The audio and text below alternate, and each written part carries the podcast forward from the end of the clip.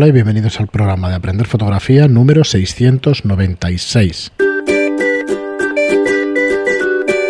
Hola, soy Fran Valverde y como siempre me acompaña Pera la Regular. Hola, ¿qué tal? Muy buenas, Pera.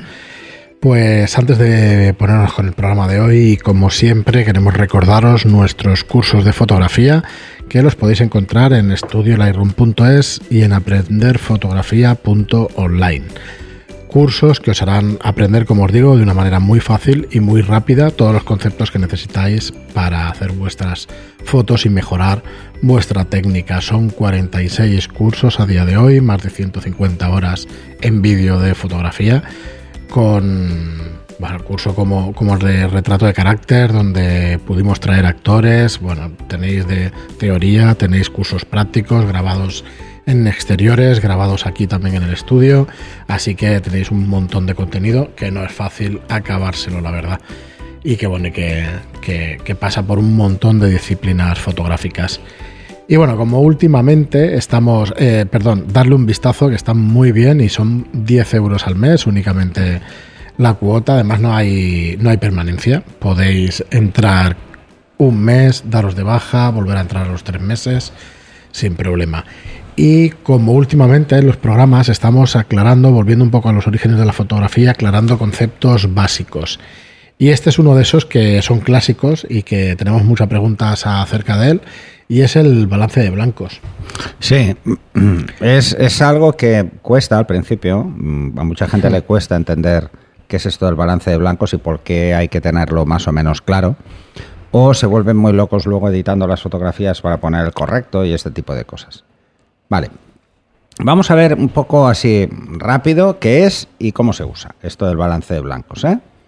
A ver, mm, lo que, ¿para qué sirve el balance de blancos? Pues sirve para equilibrar los niveles de color básicos que capta nuestra cámara, el rojo, el verde y el azul, ¿eh? los RGB. ¿Y cómo se hace esto? Pues bueno, lo que busca, lo que debemos buscar nosotros es tener blanco, ¿eh? pero ese blanco sin ninguna dominante de color. Si algo es blanco, pues que no se vea un blanco amarillento o se vea un blanco azulado. ¿eh? Esto a veces parece muy sencillo, pero no es tan fácil como parece, ¿vale? Lo que buscamos es eso, que no tenga dominantes. Esas dominantes son porque la temperatura de color no es correcta. Si la mesa es blanca y no, no se nos ha caído el café encima ni la hemos quemado, o sea que no tiene amarillento, es blanca y si es blanca, por lo tanto, si no la vemos blanca es que la temperatura de color no es correcta. ¿eh? Eh, dependiendo de cómo sea nuestra cámara, pues bueno, podemos usar el balance de blancos automático, que lo tienen todas, o el balance de blancos manual. Si sabemos cómo es la escena o qué tipo de iluminación tiene la escena, pues sabemos cuál es. A ver, ¿por qué lo necesitamos una cámara? Bueno, el ojo humano no lo necesita, es capaz de identificar el blanco independientemente de la, de la información lumínica que tenga, o sea, de la luz que hay. Eh, si estamos en una sala con fluorescentes, pues lo vemos blanco. Si estamos en una sala con luces de tungsteno, lo vemos blanco. Mm, si estamos a pleno sol, lo vemos blanco. O sea, independientemente de cómo sea la luz, vemos el blanco blanco. Con algunos matices, pero lo vemos blanco. ¿eh? Esto es así, ¿eh? no, no vemos dominantes porque nuestro ojo se adapta. Pero la cámara no es capaz de hacerlo. La cámara tiene una calibración básica, por decirlo de alguna forma, y a partir de esa calibración, que antes era una calibración que teníamos en la película, ahora lo tiene el sensor, lo que busca es, eh, bueno, el balance de blancos lo que busca es tener el blanco puro en 5500 kelvins, que es luz día, ¿vale?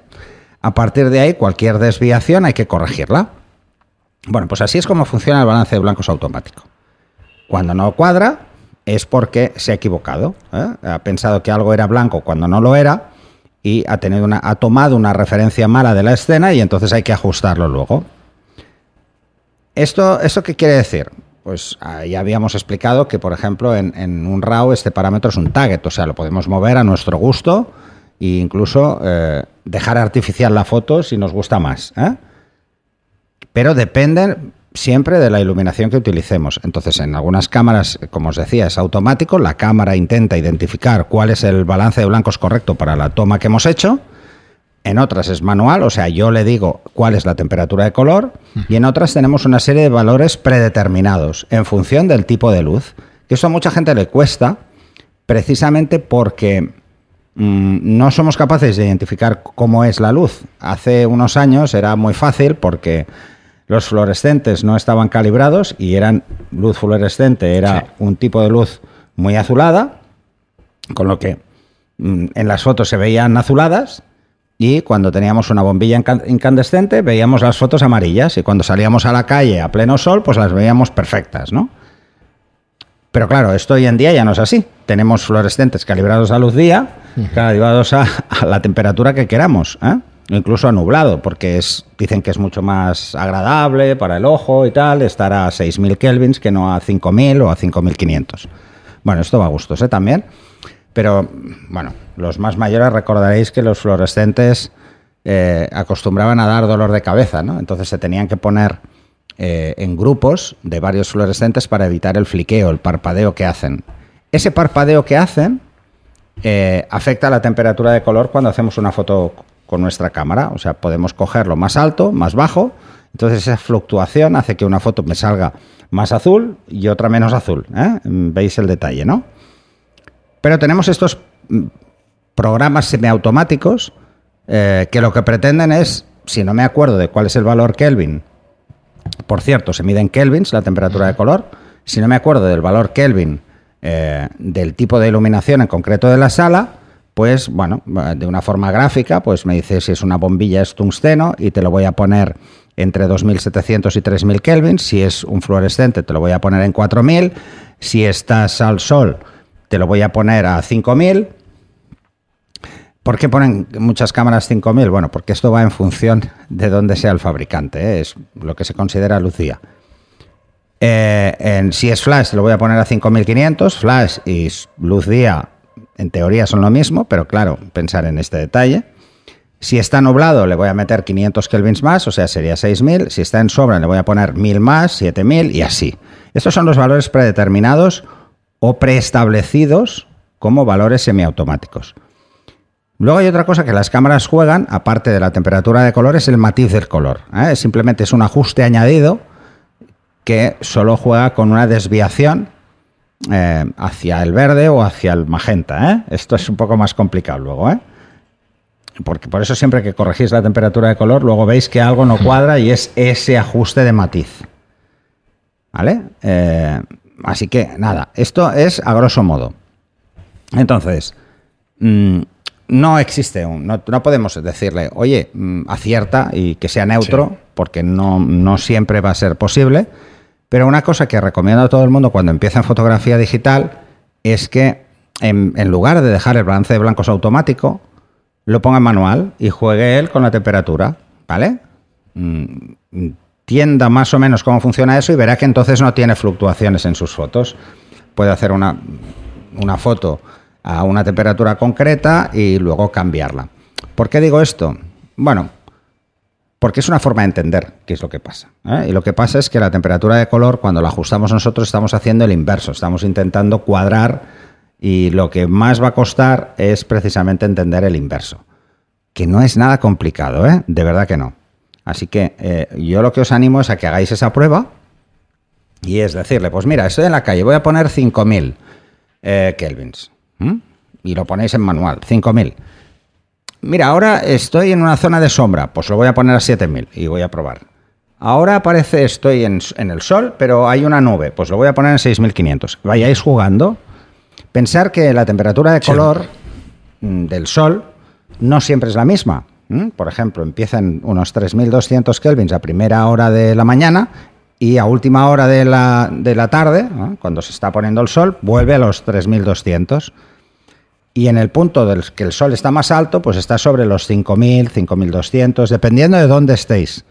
Si estáis en el Mediterráneo, no suele pasar de 5.000 o 5.200. Si estáis, pues por ejemplo, eh, en, Alemania, pues veréis que sí que es más alta la temperatura de color. ¿eh? Así que depende un poco de dónde estéis dentro de cada hemisferio, en el norte o en el sur. ¿eh? Hacia el sur va otra vez. O sea, cuanto más nos acerquemos al, al Ecuador, más baja es en, pleno sol, a pleno día, en mediodía. ¿eh? Se dice normalmente que 5500 es la temperatura de luz día, ¿eh? pensar que ahora vuelve a cuadrar con la de flash, que os he comentado antes, porque es la temperatura de color en Washington DC a las 12 del mediodía en verano. ¿Eh? Es una norma mm, yankee, por decirlo de alguna forma. Pero esto lo he explicado muchas veces. Si os habéis comprado una cámara eh, japonesa, sea Nikon, sea Canon, la que sea, veréis que vienen calibradas de 5200. ¿Por qué? Y además os daréis cuenta de que cuando entráis en el menú para ponerlo en manual, por defecto, si no lo habéis tocado nunca, pone 5200. Y si os dais cuenta, es la misma temperatura que tenemos en el Mediterráneo, así que os podéis hacer una idea a qué altura está Japón, ¿vale? Pues esa es la temperatura. Esto lo he explicado también con los flashes. Si os compráis unos flashes por foto, son 5650 porque es una fabricante eh, nórdico, o sea que está mucho más arriba. Pero bueno, son variaciones mínimas, ¿eh? Y si estáis en Londres y, o en, tiene la misma que Washington DC. Así que estamos igual, ¿vale? Es entender qué es esto de la temperatura de color. Si tenéis alguna duda, nos la podéis lanzar. Recordaros también que en el curso también se explica, en el, de, en el básico de fotografía, en el teórico, se explica qué es esto y por qué. Eh, hay que tenerlo un poquito claro, solo un poquito, no hace falta.